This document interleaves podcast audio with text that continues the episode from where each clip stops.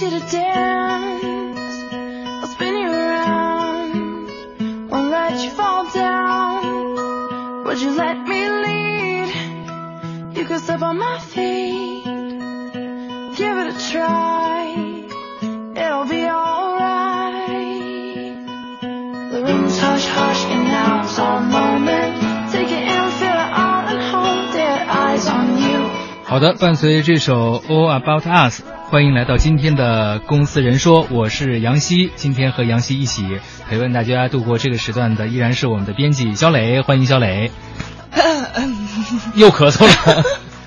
哎呀，太还激动了！还还是感冒了。对，就周末两天，然后没有跟大家见面，然后觉得，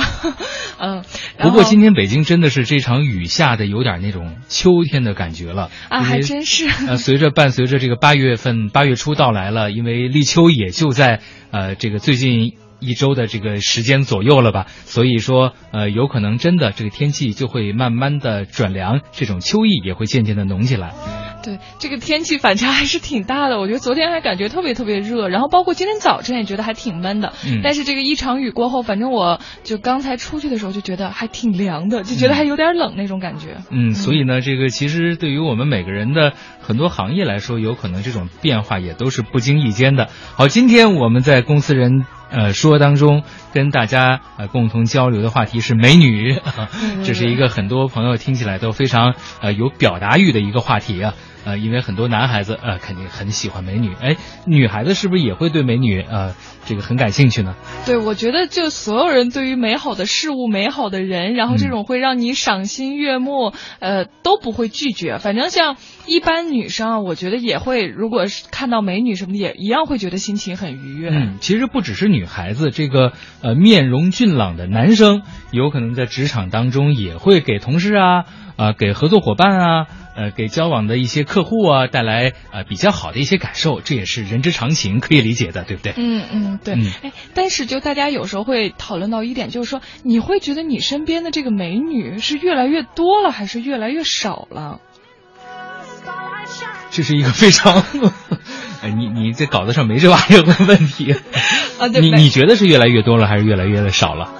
我我其实还真是觉得越来越多了。嗯我觉得一个是可能，比如说在北京这种城市，相对来说美女就是比较多的。嗯然后再一点呢，呃，有时候就我们可能去的一些公司，一些呃，比如说外企，包括一些。民民营企业像百度啦、三六零啊，什么什么嗯这些的，然后包括还有一些时尚企业，包括一些影视传媒公司，就像去这些公司里头，大家肯定会明显的感觉到这个美女其实还是相当多的。而且我觉得还有一点就是说到这个基数的问题的话，就大家我觉得现在也越来越会注重这种自己的呃外形呀，然后会打扮呀，这种气质的培养呀什么的，嗯所以确实给人感觉很舒服的女孩这个。首先呢，从进化论的角度来说嗯，呃，人都是越来越高的，呃，嗯这个人一高了，有可能他就会比较好看，而且随着现代呃传媒业的发展，各种各样的这种美好事物也都深入人心啊、以前有可能大家不懂啊、怎么样才好看，怎么样才漂亮，但是现在各种各样的传媒手段让这种方法，包括一些呃工具，包括一些手段。呃，深入人心啊、还有一些现代的商业手段啊，包括这种互联网啊，包括电商啊，让这种呃化妆品啊，包括修容术、易呃没有易容术了，易容术就得到那个古代小说里头去了呃，。这样的一些呃可以为我们带来更多改善的方法和工具，更容易来到我们的手边，呃，嗯有可能价钱也会更加的便宜啊，你可以买到很高级的、很贵的，但是一些比较便宜的、比较物美价廉的啊，也会容易获得。对，但是就会有人觉得。我现在身边美女越来越少，甚至没有了。哎，举个例例子啊，比如说像一些房产中介或者一些售楼处，像这个以前要是换做几年前的话，可能大家下意识的就会觉得美女特多，尤其是售楼处，感觉那种可能接待你的都是那种小美女。然后后来就是，哎，结果不知道从什么时候开始，好像大家就突然发现，你是想说是卖房子越来越不挣钱了是吗？对就是哎所以没没办法吸引到一些优秀的员工了。对，现在在房产中介，因为像比如如说我租房子吧，就肯定要老和中介公司打交道，觉得里头真是都是大老爷们儿，几乎没有房产。中介好像真的很少有女性，对但是那些小伙子有的也挺精神的。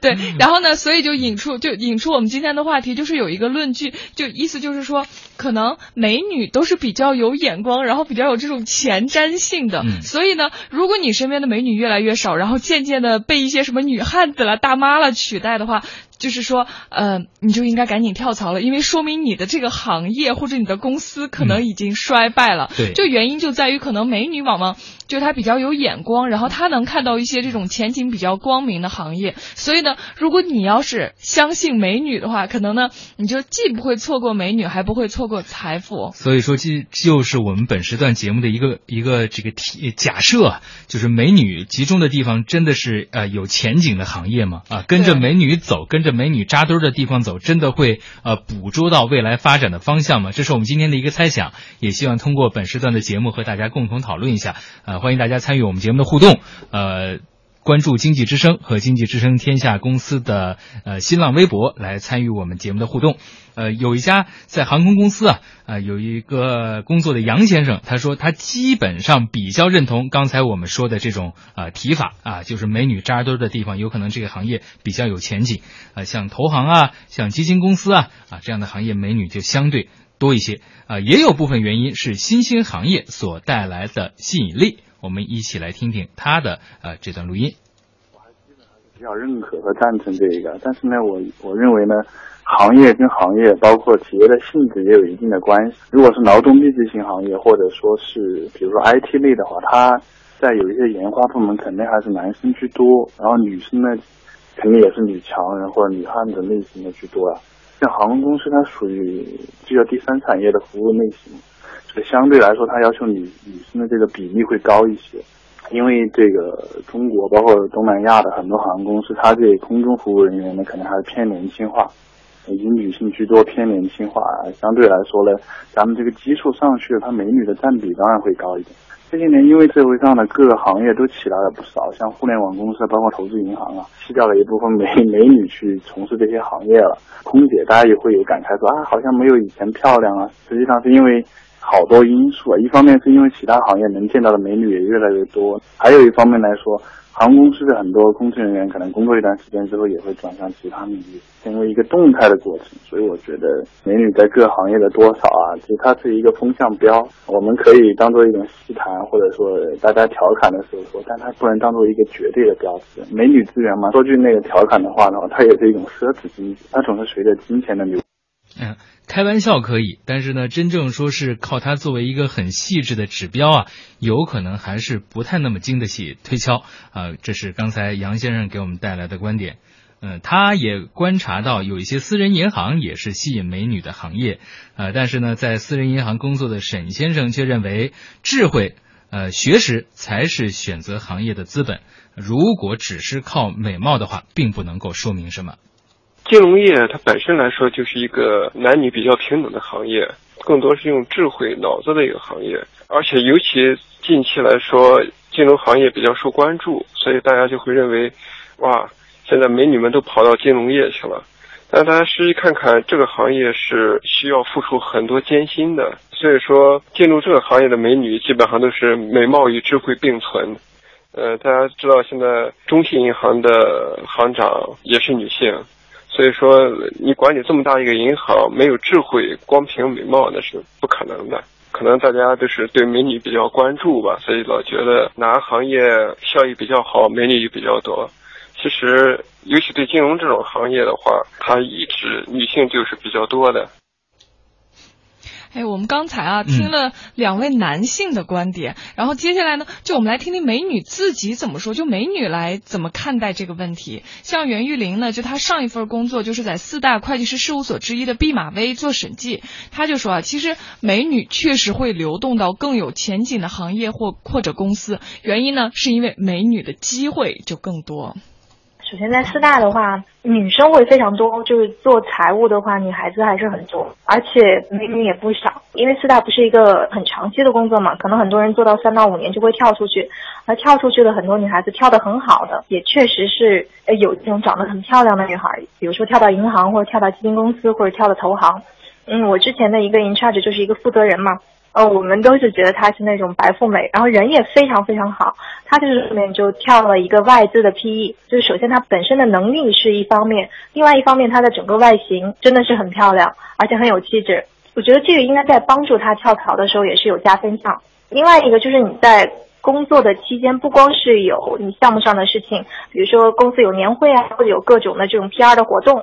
他也可能会拽一些公司里面比较漂亮的女生去冲人数啊，去杀场子。这时候这部分女孩子就就很有优势。比如说去表演一下自己的特长啊，或者说去专门拍公司的这种形象照啊什么的，也是一件比较好的事情。我们所谓的这个曝光的机会会会更多，就有一些什么事情，可能老板会第一个先想到他。就是如果基于能力这一层，比如说这两个人能力是差不多是一样的，那肯定外形更好的会更有优势。但是我还是会觉得，就是外形是一个加分项。就如果你本身业务能力并不是很强的话，呃，还是不是特别有用。呃，就袁玉玲，然后她后来跳槽呢，就到了一家影视传媒公司去工作。她也在流动啊。对对对，然后她就说，其实美女的流动性就是没有任何代表性。如果你要是自己想换行业的话，还是一定要结合自身的实际情况。我觉得这个倒没有这么夸张。我觉得看行业的话，美女这个应该只是一个。很小的一个因子吧，就是可能现在大家发现了有这样的一个相关性，但我还是对他持一个怀疑的态度吧。我觉得一般你比如说你要选行业，这是一个很谨慎的事情，看其他的行业数据会更靠谱。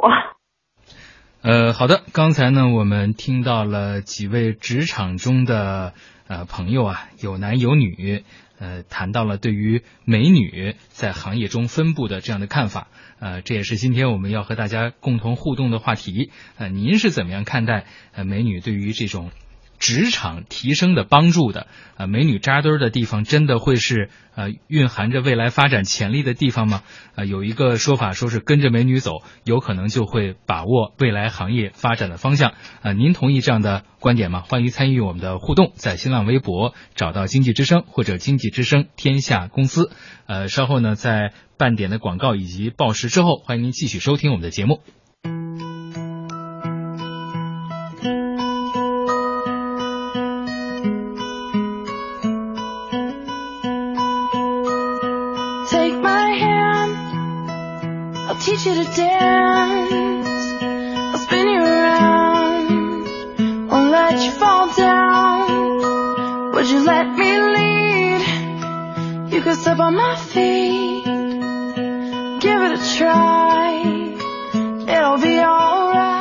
这里是经济之声天下公司，继续欢迎大家走进我们今天的公司人说。我们呃今天和大家聊的话题是，呃没有美女的行业究竟有没有前途？刚才我们说了太多这个有关美女的好话了，但是也有一些行业，呃美女比较少，甚至于女性都比较少。包括像我上大学那个时候，哎，包括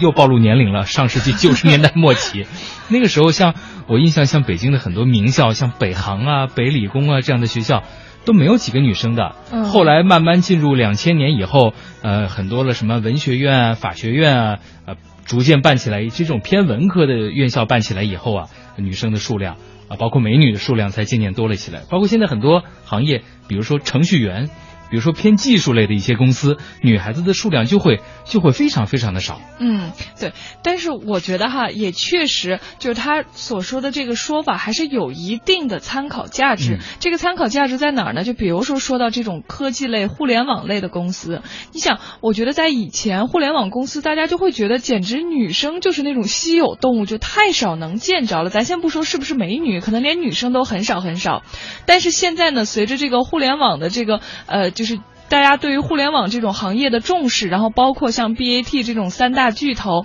可能越来越呃，就是大家会越来越觉得这就是这种工作也很好，包括很有发展前景。所以呢，你会发现像在百度呀、阿里啊、什么腾讯里头，其实也会有很多美女。当然，可能纯做技术的还是男生会更多，但至少如果从整个公司的角度来说的话，确实美女比以前要多了很多很多。嗯，所以就从某种程度上来说，包括你像。可能像若干年前，像投行啦，然后包括呃信托啦、基金这些，还并不是大家特别关注的行业。而现在这些行业因为是比较热，就是比较热的一些行业嘛，所以确实在里头你会发现，哎，好多美女都扑向了这些行业，其实还是呃有一定的。就我觉得还是有一定的参考性。嗯不过呢，至于这个具体的原因，大家也是各自有各自的说法。我就今天看见我们有一个网友，然后他留言，我觉得他说的这个其实也有一定的道理。他就说，就这个水供日升，他说，我觉得应该是某些发展的好的行业，因为工资福利待遇肯定是要高于其他行业的，所以招到美女的概率和数量也会相对高于其他行业。嗯其实也就是说，不光是美女了，就可能那种更高精尖一些，或者说是各方面条件更优秀一些的男孩女孩，可能都会选择这种薪资待遇啊，包括未来发展前景很好的公司。所以呢，哎，其实种种原因，然后就造成了这个话题的。在办公室里面，我们也会有新的实习生啊，新的这个同事会入职进来。呃，说实话，这个美女帅哥嘛，也是刚才我们说了，也是大家呃非常赏心悦目的一种这个呃一种期待。但是、其实说实话，我更加期待的是来一个特别能干的一个同事，嗯 能够在工作上面给予我们这个团队更多的帮助。呃，我想小磊恐怕在这方面也是有更多的体会吧。啊、不是说不怕神一样的对手，就怕猪一样的队友。如果来一个即使是貌若天仙，呃，但是 在能力方面很很让人很失望的一个同事，恐怕也是大家谁都接受不了的一件事情。嗯，对，所以这也是刚才就那个袁玉林，然后就刚才在我们放的那个录音里头，他就说到，就是说其实美女是在你们两个能力一样，而你在外貌上更有优势的时候，你会可以去自己寻找更好的行业。嗯，对，如果要是说能力根本就有很大差别的话，这个时候其实长相已经没有任何意义。我特别想提示这个收音机前有可能有一些正在求职的年轻的朋友，包括刚刚进入职场的，这个甭管咱们这个天生的条件是什么样啊、这个是不是像我这样脑脑瓜子先着地的这种啊？但是在职场当中，我们还是要营造一个很健康、很向上的一个职场形象，包括我们的衣着呀、我们的谈吐啊，还有我们的装扮，还是要得体。我经常在我们的大楼里面看见，呃，这个呃刚入职的小女孩子穿着那种没跟儿的拖鞋，啊、或者说是那种很很很很清凉的吊带装，我觉得这就非常不得体。包括男孩子、有时候很随意，穿着大裤衩儿，呃，这个就就就进来上班了，一次两次可以，但是你如果天天，当然我们知道有时候夏天也很热，我们这样一个媒体工作的场合也不是那么太讲究的，我们也愿意让大家穿的舒服一些，但是时间长了，有可能这样一个非常正面的一个没呃一个职场形象就没有办法在同事面前树立起来啊。嗯，对，所以其实呃，就说这么多吧，我最深的感触就是说，呃，如果要是说真是自己有跳槽或者有换行业的这种打算的话，那这个真的只是一个特别小、特别小的，就是一个参考的一个小点。其实完全还是要就是看自己，然后更适合什么行业，然后自己自身具备哪些优势、哪些劣势，然后完了以后什么是自己更好的一个发展前景。所以这个的话，就大家只是能当成一个很小很小的一个参考。第一个还是业务能力，就是你干活干的是不是漂亮，是不是能够让同事啊、还有你的这个呃上上属呃那个上级啊能够满意，能够超越大家对你的期待，这一点有可能是最为重要的。嗯嗯，对。然后呢，我我就看一下我们今天的一些给我们留言的一些呃听众，像这个我就是范叔叔没有之一，他说哪里钱多，美女必然冲向哪里，这也说明了这些美女云集的行业是能赚快钱的。说白了，这类行也充斥了泡沫。嗯就我觉得这个倒还稍微有一点点绝对吧。嗯，嗯 说实话，这个呃钱也不是那么好挣的，